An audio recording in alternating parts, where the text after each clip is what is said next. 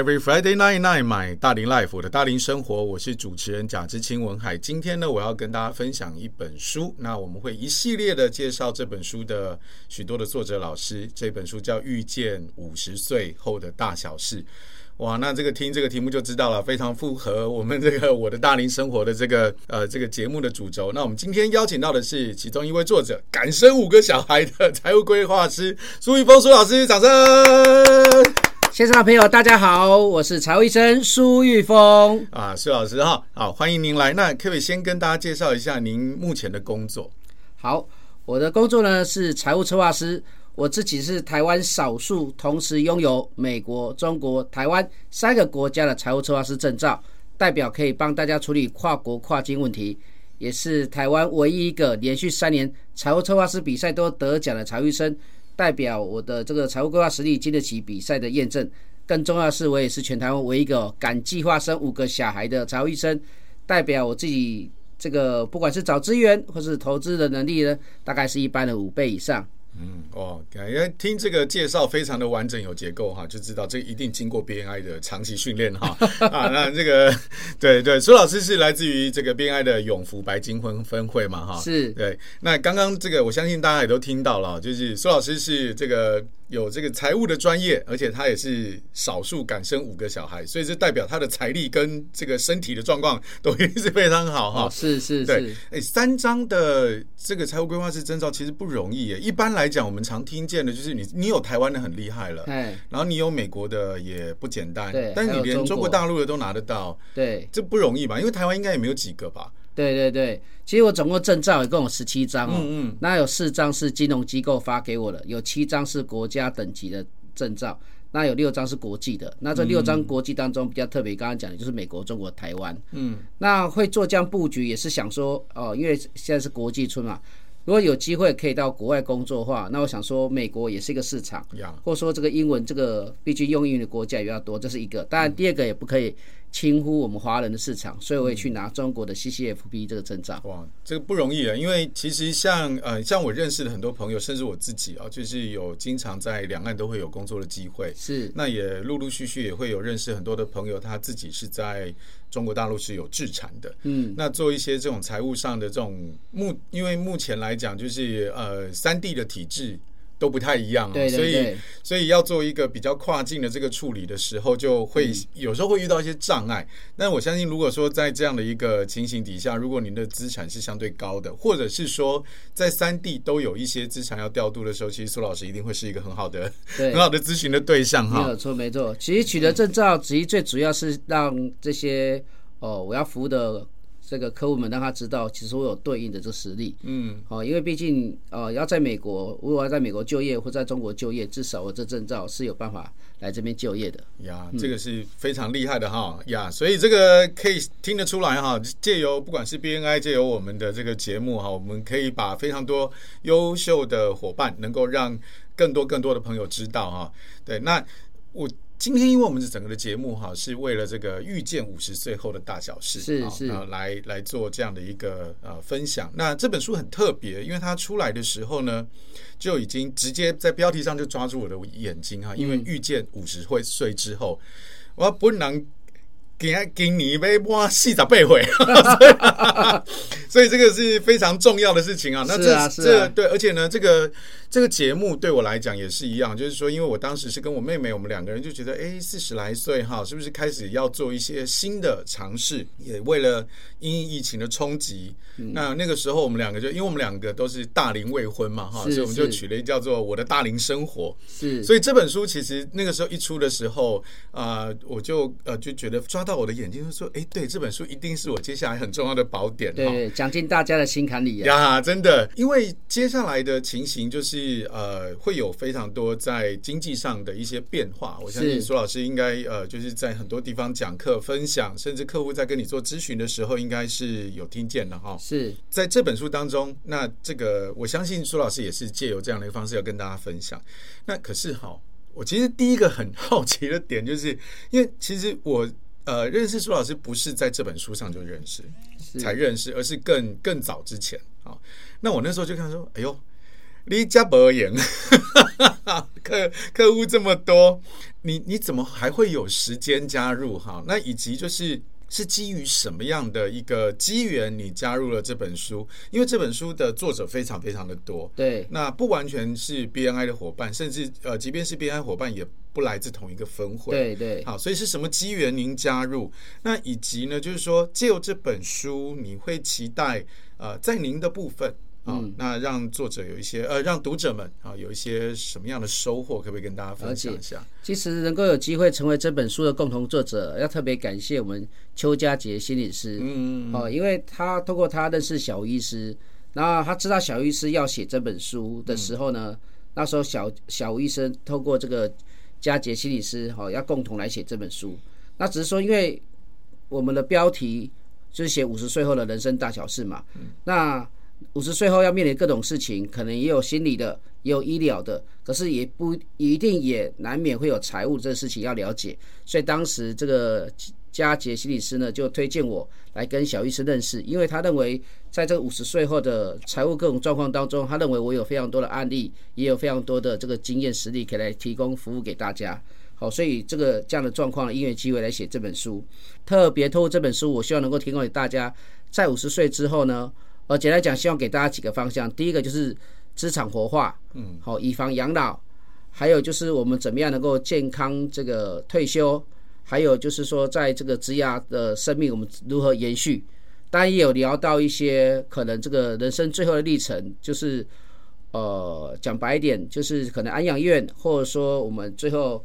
这个人生的这个福地哈，这一块怎么选择哈？因为这些都跟钱有关系。对对。好，所以就会加点聊到这东西。不过比较核心的还是希望能够大家能够在这个人生最理论上应该是最巅峰的五十岁哦，这个时期能够过好你开心的每一天，然后呢，在财务上能够让大家无忧无虑的哦，能够来开开心心过日子。Yeah.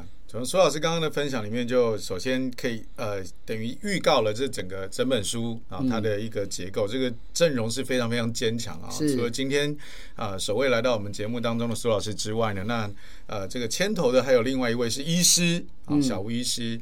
那还有一位这个佳杰心理师哈，对，那佳杰心理师他们是在啊台中的 BNI 分会的朋友们，对对对。对，所以光这几个结构就已经知道了，而且这本书其实不止他们三个，哦、还有很多还有很多很多。我们结合各个领域的专家来提供给大家最新也是最接地气的这个建议。呀，确实，那因为。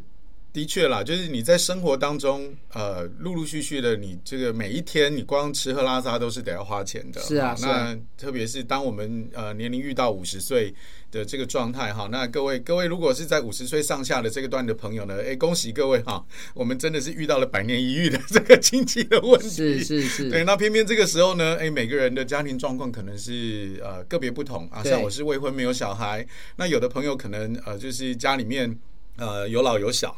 对，个别个别的状况不同哈，所以我们要面对的情形都不一样。但是在这本书里面，呃，刚刚听到了苏老师就已经有许多的这个安排跟预备哈，这蛮特别。其实连后面的这个福地，对 呀，就是最后我我我。我因为我有一些朋友，他是在做这个生命礼仪的，是是，他特别喜欢这那个那个点叫做转机的机场，是是是，对，你从人世间也可以也可以，对对对。对，我觉得也很好哈。那也因此呢，就是预告一下大家，就是这本书绝对是值得啊，各位朋友你买了放在书架上，对对，而且就是三不五时要拿来阅读的。啊，那因为这本书它的编排非常有趣，它是依照年龄在分，是是。啊，依照各年龄段可能比较容易遇到的事情，它会排到一百岁哈，所以这个是绝对值得看的哈。那我们今天当然因为时间的关系哈，我们也没有打算做这个有声书阅读啦，所以我们一定是挑重点当中哈，就是跟老师有关系的部分好，来跟大家做分享是。在在这个里面哈，就是因为我们节目叫做《我的大龄生活》嘛，对不对？对。苏老师，您在书里面哈，就是提到了，就是因为我们在这个阶段，就是你人还在职场上，对。那有的朋友可能是受雇啊，现在还在领薪水。那有的人呢，可能已经呃自己有创业，小有规模啊等等，可能方向上都不太一样。但是呃，时间的推进。就从来没有饶过任何人。对呀，对，那对，哪怕就是正在我们录音的当下哈，这个我们的郭台铭董事长仍然在为他的下一个职涯正在努力。人人都一样啊。对，人人都一样。对，所以就是每个人的职涯，不管是退休还是什么，其实都要预备的哈。嗯。那呃，苏老师在书中，我觉得提到了一个，我觉得让我。啊，非常非常非常喜欢，我也很想要能够分享给所有朋友的一个观点啊。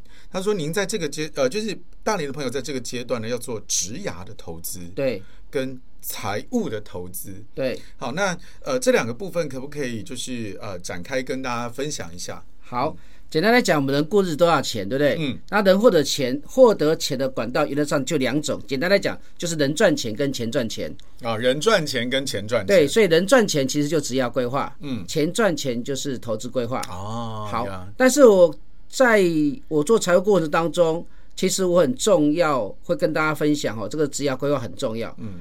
我为什么特别强调这一点？是因为市场上绝大多数的财务的老师，其实都不太跟你讲，或是不太跟你分析职业规划的重要性。他大概就跟你讲，投什么东西很重要，投什么东西会赚钱。对，你只要投什么东西，你原则上就财务自由，就没事了。对，我老实跟大家讲，应该不是这样子啊哈。不能说财务投资错，可是你没有办法在人不赚钱的前提下，或是职业规划不稳的前提下，你能够有好或长期的财务。哎，对，因为苏老师，其实您刚刚讲到这个，确实是哈，就是我们常常听到很多就是理财相关的课程，嗯，所有老师都在跟你讲操作钱的技术，对对对，就是钱拿钱赚钱，这都不会有错。可是我要很诚实告诉大家，我刚刚有个大前提，你的职业规划不够稳，不够长期规划的时候，你其实在财务这一块你走的不够久，对，或者说可以一阵子有钱，但你不会一辈子有钱啊呀，对，所以在职业规划当中，其实我刚刚讲了，获得财务。获得钱两个路径嘛，人赚钱跟钱赚钱。嗯，你优先要先学会人赚钱。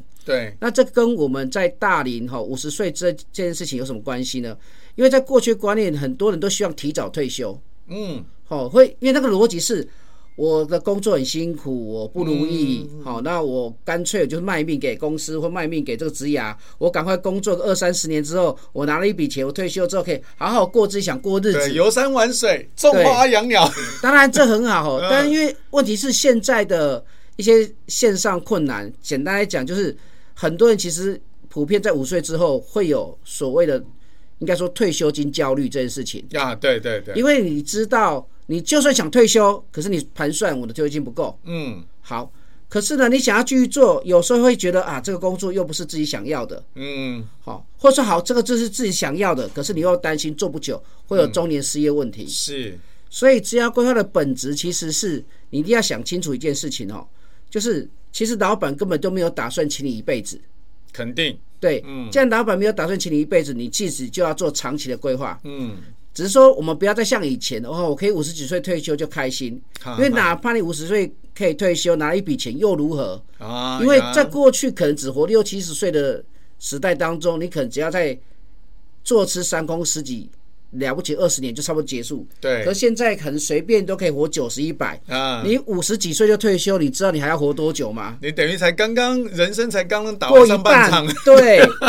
而且在现在的健康医疗的前提下，其实很多人五十岁还生龙活虎。对啊，对啊。哦，不要说五十岁，很多到六七十岁，其实都还行动自如。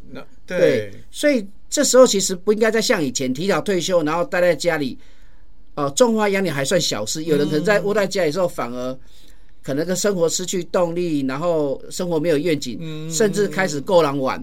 哦，因为以前管公司，在家里就得管太太、管小孩。对对。以前有一堆事情让你忙，现在你突然没事可以忙了，是。你生活失去焦点，就会找别的事情。啊，那这个你又家的还够狼玩了啊！万一有些状况，你可能连家人连。身边也没什么人，都比较远的。对，你会觉得生活很一下空掉了，空虚了。对，人家有别的家庭哦，你的生，你的亲戚朋友有别，他有自己的家庭，有的事情在忙。可你发现你突然身边没有人了。嗯嗯，好，嗯。所以其实现在在职业规划当中，职业投资其实核心要讲的是，为了避免大家中年失业，嗯，就是避免太早退休，然后后面职业规划没有办法接得上去。是，所以现在。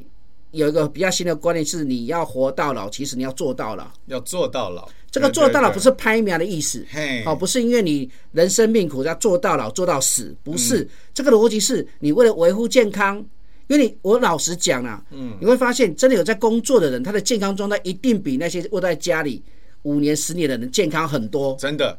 哦，为什么？因为他有个目标，他有动力，嗯、他需要外出，他可能要打点自己门面。对，他因为他跟人家外出要跟人家互动，所以他也有交友圈。嗯，他的生活不不会是一个闭环、很封闭的。是，所以其实人要展现自己价值，其实工作是一个非常好的。嗯、当然，我也老实讲，五十之岁之后的工作，理论上不应该是为。五斗米为钱在工作，不应该在为温饱而做。对，应该不是为温饱，是你可以稍微比较可以为了你的兴趣，为了理想，或者说，哎，我展现我的价值。嗯，因为过去毕竟累积二三十年的经验了，嗯，我可以把这个经验转换成我以后赚顾问，或者是我是一种呃用脑力在赚钱。呀，这样子的话，你就比较不是说啊，我五六十岁、六七十岁还在可能。当 Seven Eleven 的店员哈，这个靠体力，那可能就不是适合大家的职涯转型。但是这个任何的职涯转型，不要说五十岁，其实本来从年轻就要做。嗯，只是说对年轻人来讲，因为他的嗯条件比较好，因为毕竟年轻，嗯，他做职涯转换是相对容易的。那我们到高这个大龄哈，五十岁以上之后呢，其实我们的职涯转换其实要有想法、有策略。老实讲，也可以说你要。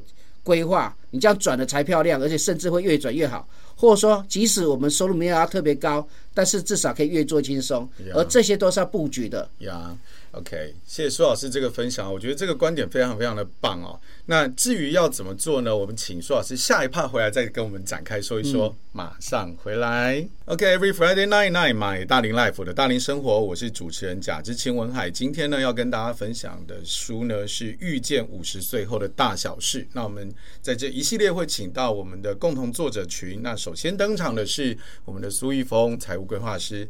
呃，苏老师，你在前一 part 有跟我们大家聊到哈，这个职涯规划这件事。对，其实我刚刚在听的时候，我非常非常的意外。为什么？因为我认识的绝大多数的财务规划师不会跟你讲这件事。是，而且在刚刚的那一趴呢，我相信听众朋友也已经有听见了，就是苏老师把这个人赚钱跟钱赚钱这两件事其实是兼顾到的。对啊，多数的财务规划师是只讲钱赚钱那一段。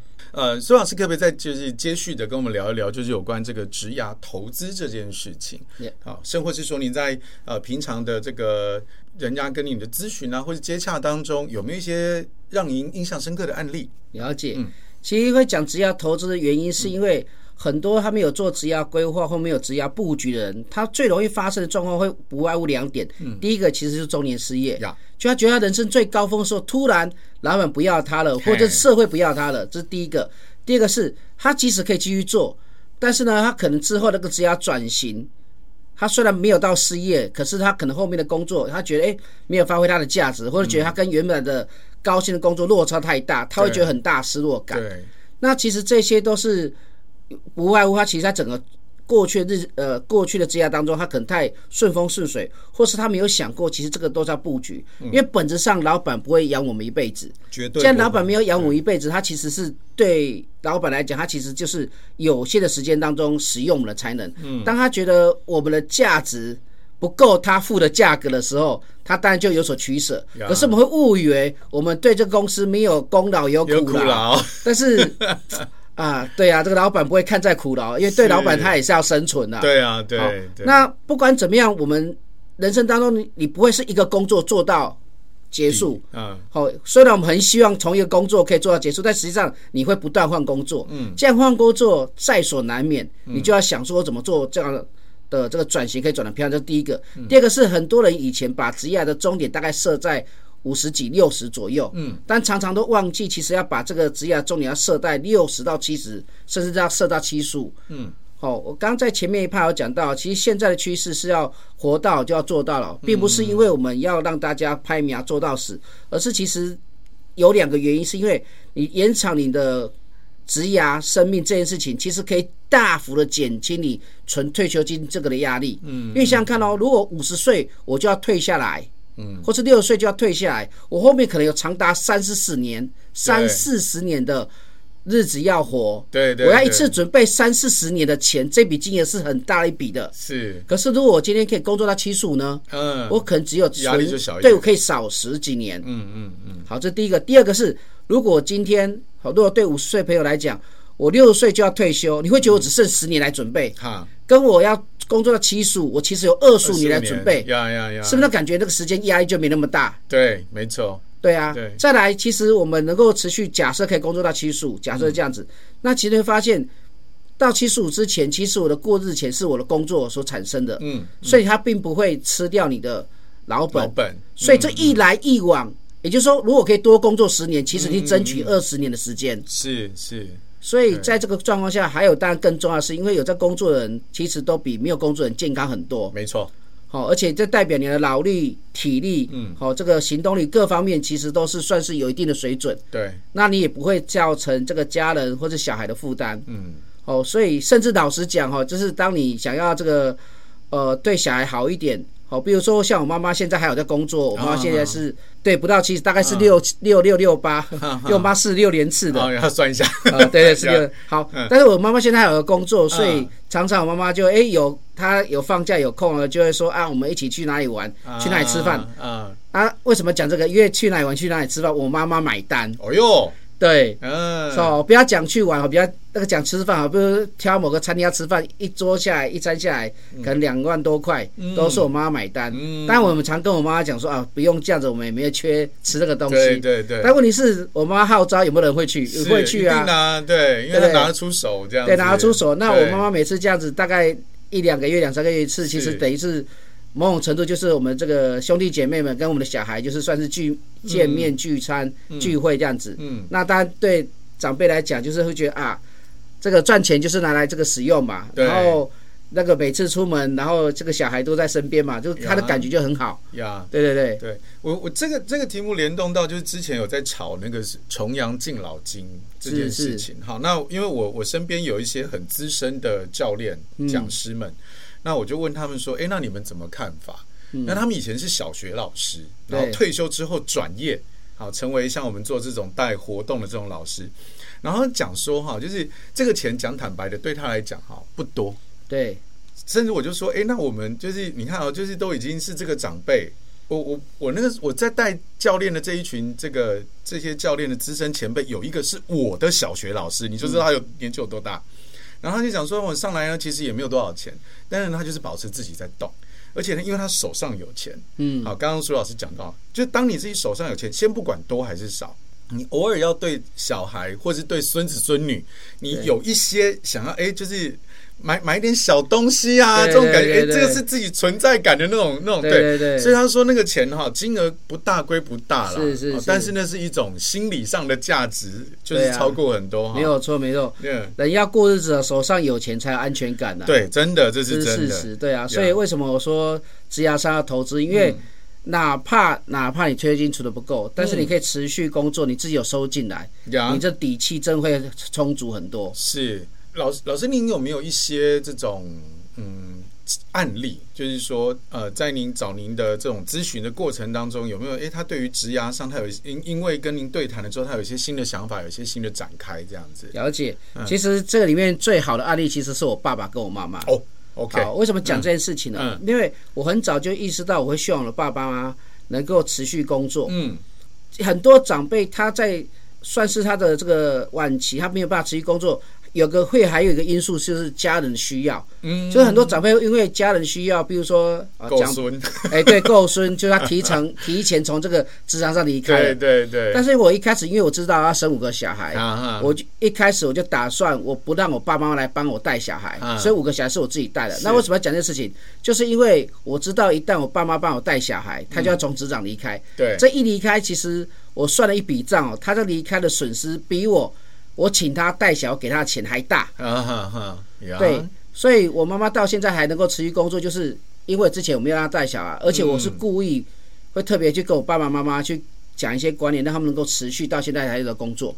呀，对，然后我爸，哎，我爸现在六十九，嗯，那我妈应该是六十七，嗯嗯嗯，哦，那他们都还有在工作，嗯，那就才会产生像我刚刚讲，因为他们现在有工作嘛。但是因为这个工作对他们来讲是他们的能力范围内又做得起来的，对啊，所以就是常常讲就是，诶，有工作赚一些钱，等于是自己有收回、有收入、有零用钱，然后呢，就是像我妈前几天就是两两日游，嗯，哦，就是好像去花东，嗯，就是诶，就是有赚钱，然后这个可以到处去玩，然后自己走动，让我们小孩又没有去麻烦到他，他觉得这日子就很好过，是。但是为什么要特别讲这个事情？嗯，因为我爸妈有工作，就对来讲。对子女来讲，其实最重要是省钱啊。因为我刚刚讲，当长辈没有工作的时候，其实你没想，你不要想说你请爸妈帮你顾小孩哦。嗯。其实这个第一个是让他收入减少，对。第二个是提早开始吃老本，对。第三个其实让他开始老化，对老化，对。因为当然顾小孩这件事情当然不是他老化，但他其实会特别操劳、超累。对对。哦，不要小看这个，自己我带带小孩，我知道，对，因为我平常带带活动很多是带小孩的，所以他当他带小孩之后，可能哎开心的五六年没有错，可是慢慢慢这个这也是蛮累的事情。然后哎他可能带不动了，可是这时候你还要有工作收入容易吗？不容易了，对对对。然后这时候你等于你你一开始你。算是你没有赚那么多，你可以日子过得很轻松。其实是父母帮你负担掉了，到时候其实你要还他。真的，什么叫还他？当真的他发生长照需要被人家照顾的时候，你就要吐回去了。对对对。但是对我来讲，爸妈还有在工作。嗯我刚才讲，其实他有办法存自己的钱。嗯。第二个，其实他这个退休过日前一样有这个财源。所以我要讲的是，这其实。对我来讲，只要爸妈不需要跟我收入拿钱，其实就对我来讲最大的福气呀。呀，而且他的价值感也会存在。对对对对，对我觉得这真的是重要的，因为呃，当人一旦离开了职场之后，或者是说跟社会上的接触的点相对少，你自然而然就会你的思维会开始相对比较狭窄。对啊，好，那你自然活活络上面就会比较比较减少。对，像我有认识一些呃，就是长辈的朋友，他。就是每天就是看电视，嗯，然后因为对于呃国政的关心，所以他就只看争论节目。因 为因为电视就这些东西，对，就这些。然后因为他看的就是因为人本来就有光谱的分别，所以就是蓝的看蓝的，绿的看绿的，久而久之，他就是越来越那样子，那你也很难跟他聊下去了。是是是呀，那这是在职涯上面。那接着我们就回到这个苏老师这个呃。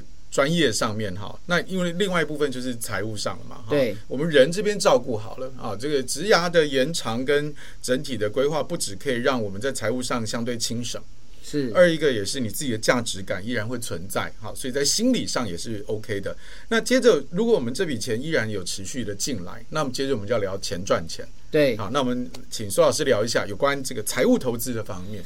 对这个大龄五十岁以上的朋友来讲哦。嗯我觉得财务财务规划当中有一块大家不可避免一定要了解到，其实就是以房养老跟资产活化这件事情。Yeah, yeah. 因为根据统计，我们大概东方人的思维逻辑当中，大概都是有房有地，相对没有钱。哈哈。就它的资产结构大部分七成以上都是在房地产这个逻这个领域当中。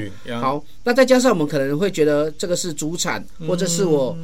呃，这个长辈留下来的，嗯、所以通常你不到万一不到最后，你不会去动这一笔，对，所以会导致很多人在过日当中相对是没有钱，嗯，那也因为这些资产平常你都没有去活化它，没有去管理它，所以等到你临时要用它的时候，其实它变成老实讲，你会变成低价或是廉价把它处理掉，嗯，对大家来讲也不是最漂亮的，是，所以简单来讲，其实在做。我们这个退休规划，或者说我们整个过日子在用的钱当中，其实要先建立一个最核心的概念，就是你的所有资产有没有办法帮你创造现金流进来？其实大家一定有个一定要有个概念哦。其实你的钱或是你的资产，其实就是你的员工。嗯，好，比如说我们我们请一个员工，我们是要花钱请他。呀，我现在所拥有的资产，也是我以前花钱。才有这个资产，对，所以同样都是花钱得到的东西，是。可是你不会请一个员工不做事，呀呀呀！可是你却花很多钱得到的资产，却让他不做事，只是躺在银行或是躺在那里，没有让你帮你产生任何孳息或是生现金收进来，是。这就是有问题的。啊，好，所以我刚刚讲，其实，在做这个我们大龄的。的退休生活当中，其实自然活化就是很核心的概念。嗯，那自然活化比较重要，就是你的房子跟土地能不能带给你现金流，这是第一个概念。嗯、第二个，带给现金流的比例或是它的价值高不高？嗯，像我常常在推广一些观念，就告诉大家，你的房子至少要帮你带来。就是有的人房子在收租，嗯，好，很多的房子是收一份租金。其实，在我们的妥善规划当中，甚至一个房子可以带来三份租金。三份租金，对对对，理想状态最高是可以到三份，甚至到四份。嗯嗯。但是最少你要带来两份。嗯嗯。好，那不管你要带几份，我讲这个概念只是说，你要有概念、有技巧的去使用你的资产，而不只是放在那里。因为很多长辈可能因为时代背景没有受过特别多的财商教育，所以通常就是只是放在那里。或者说比较只是比较单纯就出租而已，那所以它的资资产活化的效率很差。嗯，当然，如果你今天的现金很够，或者说你今天有很多额外的这个收入财源，你不活化你资产，嗯、那我没意见。无所谓。但绝大多数人其实我刚刚讲有房有地，相对没有钱。嗯。所以那个钱过日子可能两三年、三五年他就可能花光了。呀。这时候他这个资产再来活化的时候，他就变得很没有效率，因为已经迫在眉梢在处理。嗯嗯。很多东西你要漂亮，其实你要早规划、早处理。嗯嗯。这是一个。第二个是在这过程当中，因为很多人都是他这个资产结构都是房子，嗯，所以房子我刚刚讲，你如果要以房养老，不是很建议用银行的逆向抵押这种以房养老的方式。嗯，为什么不太建议？是因为它的效率很差。嗯，相当于你买一个房子二十年缴的本加利都超过原本的本金之后，嗯，再倒回来用半价再卖给银行。嗯，好，假设一个房子两千万。你最后缴出来的钱其实超过两千，嗯嗯嗯，但是你最后逆向抵押给银行，以房养老，其实价值只有一千，嗯，可以理解的概念吗？我花了比两千多的钱，只买到了两千房子，对对，但是你最后逆向抵押银行的时候，它只认定为一千，是，那为什么发生这种事情？嗯，就是就是你相对没有财商干你会做的事情，嗯嗯，那你也不要因为认为银行好像这个是恶魔哦，就是占我们一堆便宜，也不是，因为将心比心换你是银行的时候，因为你。这个房子逆向抵押给银行的时候，这房子已经老了，已经旧了。对，没错。而你逆向抵押给银行的时候，其实代表你相对已经没有财源。嗯，有、嗯。哦，银行也担心你还不出来。是。好，但是其实这个都是你没有做规划，你才被迫走这个最差的方案。嗯嗯。其实你早点规划，早点有些思维，其实像我刚刚讲，你在根本不用到这种这一步之前，你房子就有两份、三份以上的租金，嗯，那你其实怎么会走到这一块？根本不会，更不应该嘛。对，对好，嗯、所以我在书里面当中有举个例子哦，就是有个日本的这个先生，他当初是有两千万日币，加上加上他每年有高达将近，我如果没背错那数字，应该是两百万的日币的年金。嗯嗯嗯。嗯他那时候想说，哎，我有年金，好像相当于我们军工教的退休金一样，然后我又又有资产，理论上可以过日子过得很舒服嘛。但最后的结果是，当他过世八几岁过世的时候，这个资产呃欠子子女几百万的钱。嗯哼。好，那为什么特别讲这个案例？是你会想说，他不是有房子吗？怎么还欠子女？啊。好，这边的重点就很多人不知道。当你年纪大的时候，要跟银行贷款是几乎不可能的事情。对对对，因为银行借你钱，不是你有没有资产，是看你有没有工作。嗯嗯嗯。但你年纪大，通常如果你真正的到生命末期，这时候一定也是没有工作。啊。你怎么可能借得到钱？对，没错。所以只能跟谁借？可能跟子女借。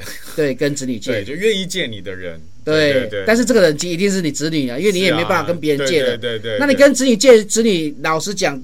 他也知道这个这是拿不回来的。对对对。那你说怎么是跟自己借？为什么不是卖房子？嗯，别人捡他卖，他没地方住了啊。对对。因为他的资产没有在之前就先活化。活化他。很多人是到这个资产活化，很像疾病处理的逻辑，就是预防一定的代价都最小，也好处理。是。你等到事情发生到一定程度了再处理，通常已经没有时间来做这个规划了。呀，没错。刚刚苏玉峰老师已经有跟我们聊了，就是非常的完整啊！我真的觉得，就是苏玉峰老师真的不是单纯的一般的财务规划师，他讲的其实非常非常的全面。我们等一下呢，就请苏老师来继续跟我们展开聊聊，我们要怎么样让我们的房子有机会能够呃收到一份以上的租金，然后以及还有一个很重要的，诶，有些人还没有房子，那这个时候你会提什么建议？马上回来。OK，Every、Friday night night，买大龄 life，我的大龄生活，我是主持人贾志清文海。今天呢是遇见五十岁后的大小事的系列单元。我们今天请到共同作者之一苏一峰老师。苏老师刚刚有跟我们聊到啊，就是说这个资产要怎么去处理它。预防绝对会这个你要花的这个成本绝对会比到时候你要治疗来的还要便宜很多。是。那刚刚呢，苏老师有提到几个点哦，就是说，哎，这个房子你放在那边，但它没有带来给你带来任何现金流的话，那它其实是无效的。那有的会朋友说，哎，我有租金啊，我有现金流啊，啊，但是呃，在苏老师的眼中，哎，其实一一套房产其实可以给你带来两份甚至三份以上的租金。那怎么做？可不可以请苏老师跟我们再聊一聊？好，其实一个房子要带来多份租金收益哦，嗯、其实说难不难、嗯、哦，就是看你有没有想这个巧思。我举个比较简单的例子，第一份租金单最简单，就直接出租，对，就是租客的租金。呀，但是有时候光租客租金这件事情，你有规划跟没有规划，那个差异可能可以差到两三倍。嗯，举例来讲，我的房子可能如果正常住家格局的出租，它其实是相对单价是低的。嗯，但是如果今天可以把它隔套，哦，或是优化它，是隔套，我可以让住的人变多，或是优化它，就是让我整个那个呃提供的这个舒适性，可能冷气、洗脱烘、洗衣机。哦，这些等等有附上去，我可能的租金单价可以拉高。嗯，但这个逻辑还还相对比较简单，就租客这第一份最容易。嗯、第二份来自于哪里呢？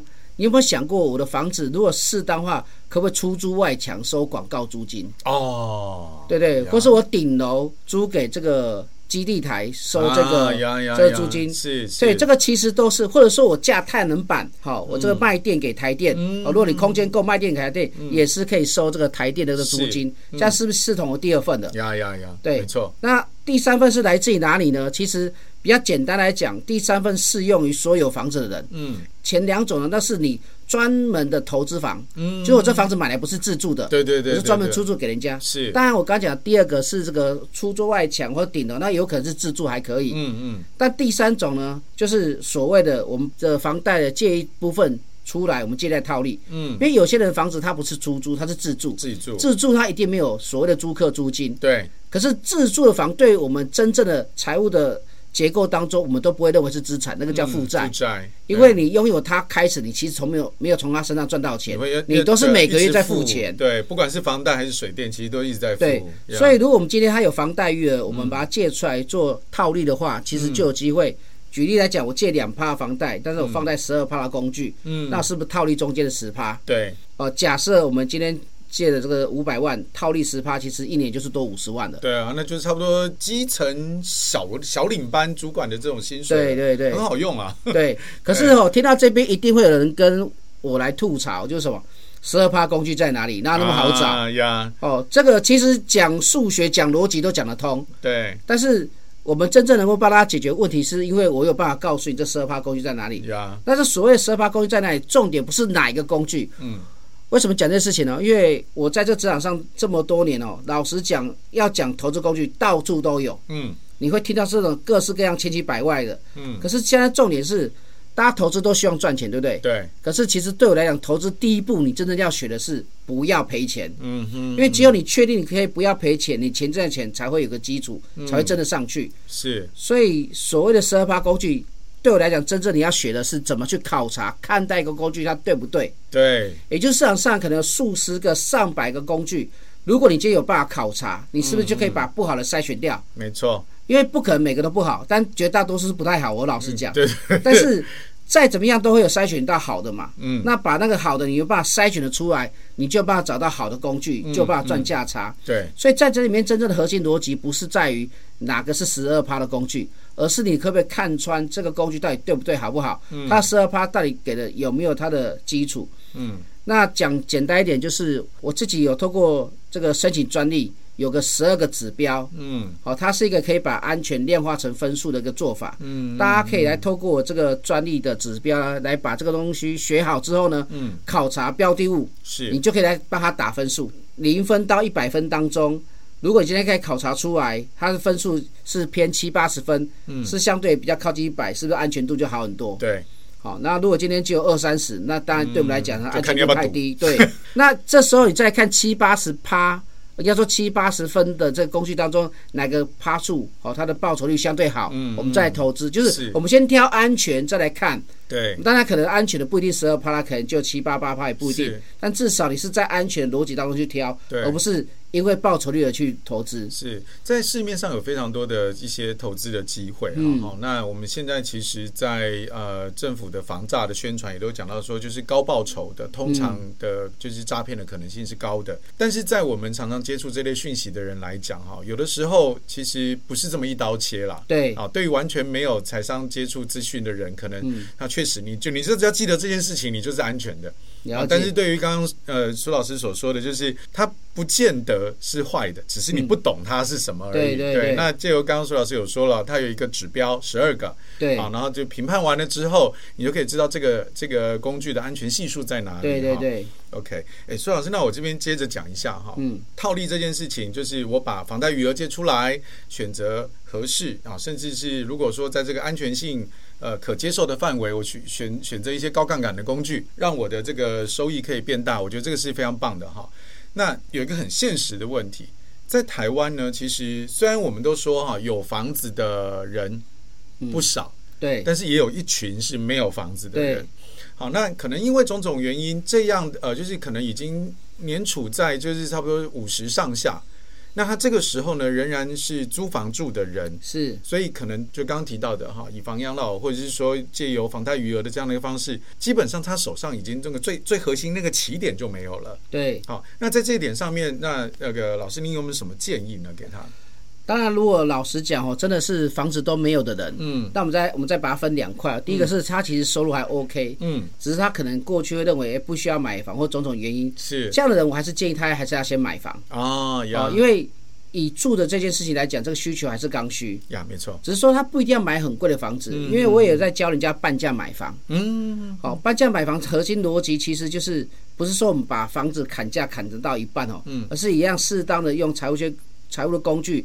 可以让房贷要缴的钱，其实光你投资的钱就缴得了。是。那再搭配我刚才讲适当的工具，讲白，最后的结果就是整个房子它可能是值六百万，你可能三百万就买到。嗯嗯嗯。啊，也许就是你付了真正的成本就三百万。嗯。那因为你只有个人在住，不是个人，应该说，假设你是这个人口比较简单，应该这样讲，因为很多人现在，其实也不需要特别大，可能十几平或二十平出头其实就可以。再加上。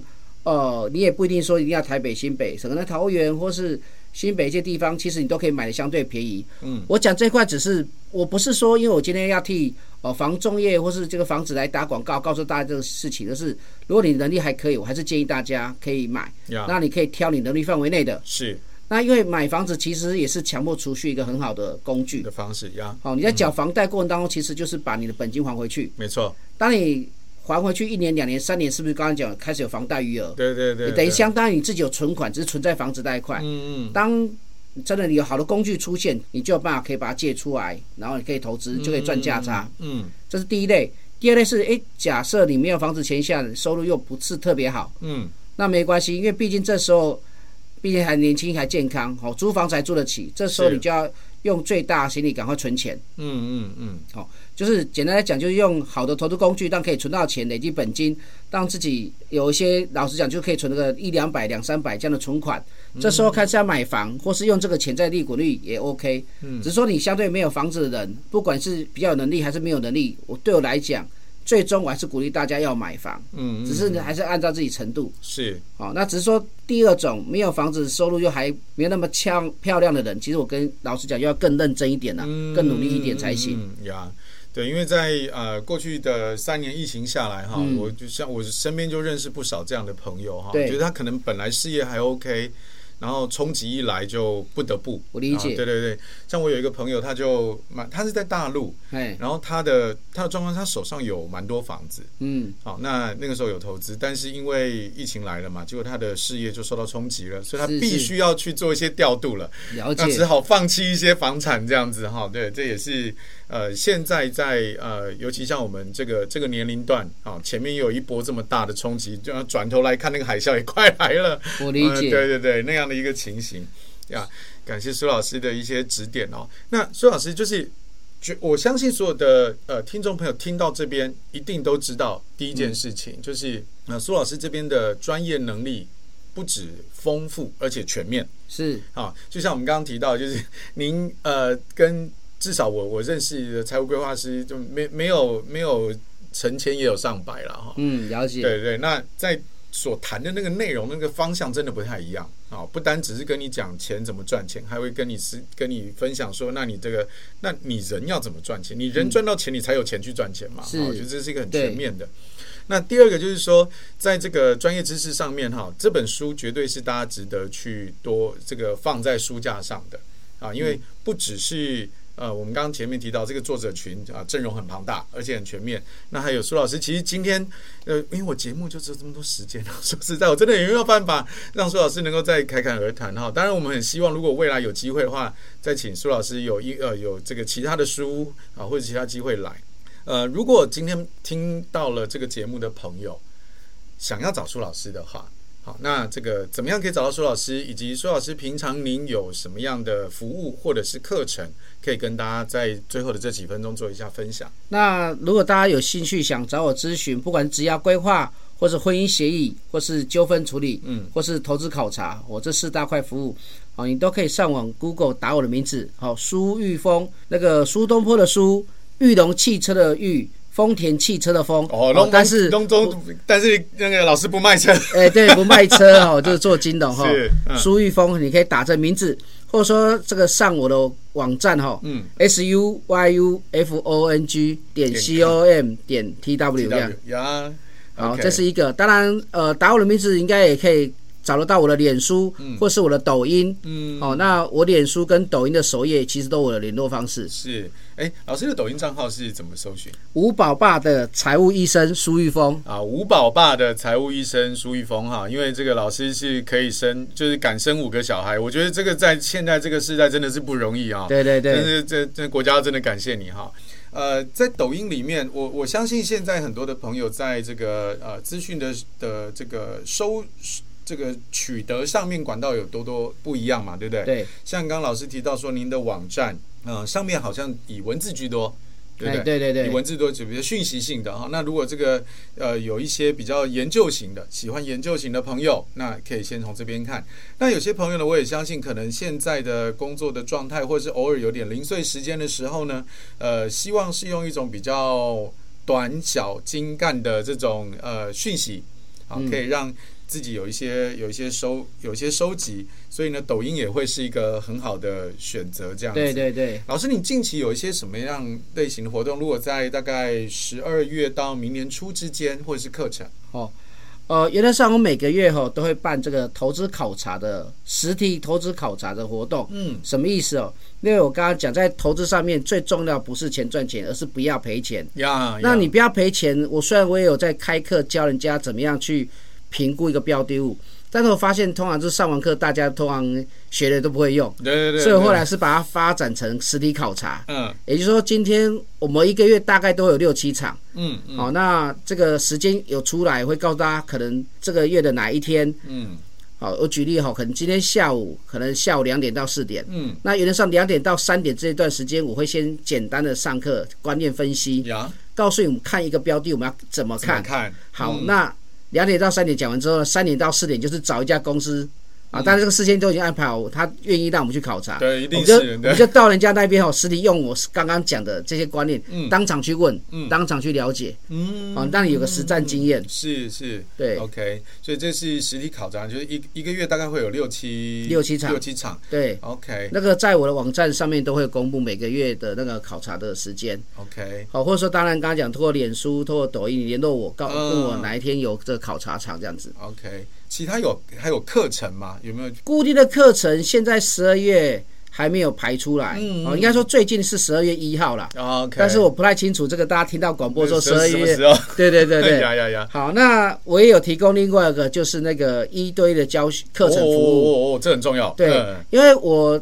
我提供服务总共有四大类，嗯，第一大类我刚才讲的风险考察，啊，第二大类叫纠纷处理，第三大类叫做婚姻协议，是，第四大类叫职业规划，啊，这每一个再往下展开，其实都有一些更细的课程，是，好，我举个比较简单例子，像这个婚姻当中，嗯，我就有一套课程，就是婚姻那个婚姻经济学，是，里面就有教可能父母奉养，嗯，财务怎么规划，嗯，家务事怎么规划，嗯，子女怎么教养，夫妻当中谁要主力赚钱，这也是要讨论的。对对对，要讨论。哦，还有生病的谁要来顾？是是。情感的需求怎么谈？嗯。啊，还有离婚怎么谈？啊。总共有这些内容。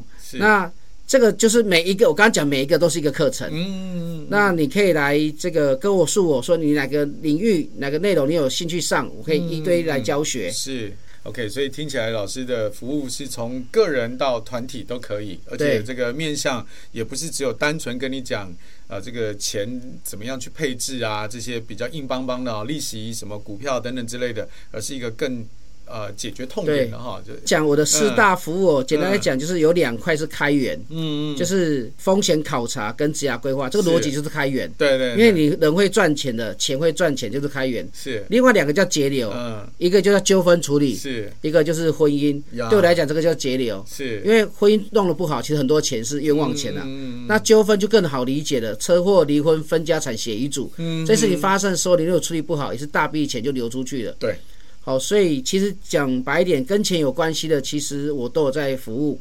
那当然这样讲，我知道比较笼统，但是你只要跟钱有关系的，其实我都有对应的课程。嗯，好，你可以来上课程来学完自己做，你也可以直接请我出马来帮你处理也可以。嗯，好，就大概是这样子。Okay. 哇，今天非常谢谢苏老师来到我们当中啊，这个非常全面的一个一个分享。那这个最主要就是，如果大家有这个需要的话，第一步当然是先上博客来，好，或者是各类你喜欢的网站上，先买《遇见五十最后的大小事》这本书，然后再来就是上到苏老师的，不管是网站还是抖音，好，可以联络一下苏老师，看他近期有没有什么课程啊，考察团，或者想要预约一对一的咨询服务。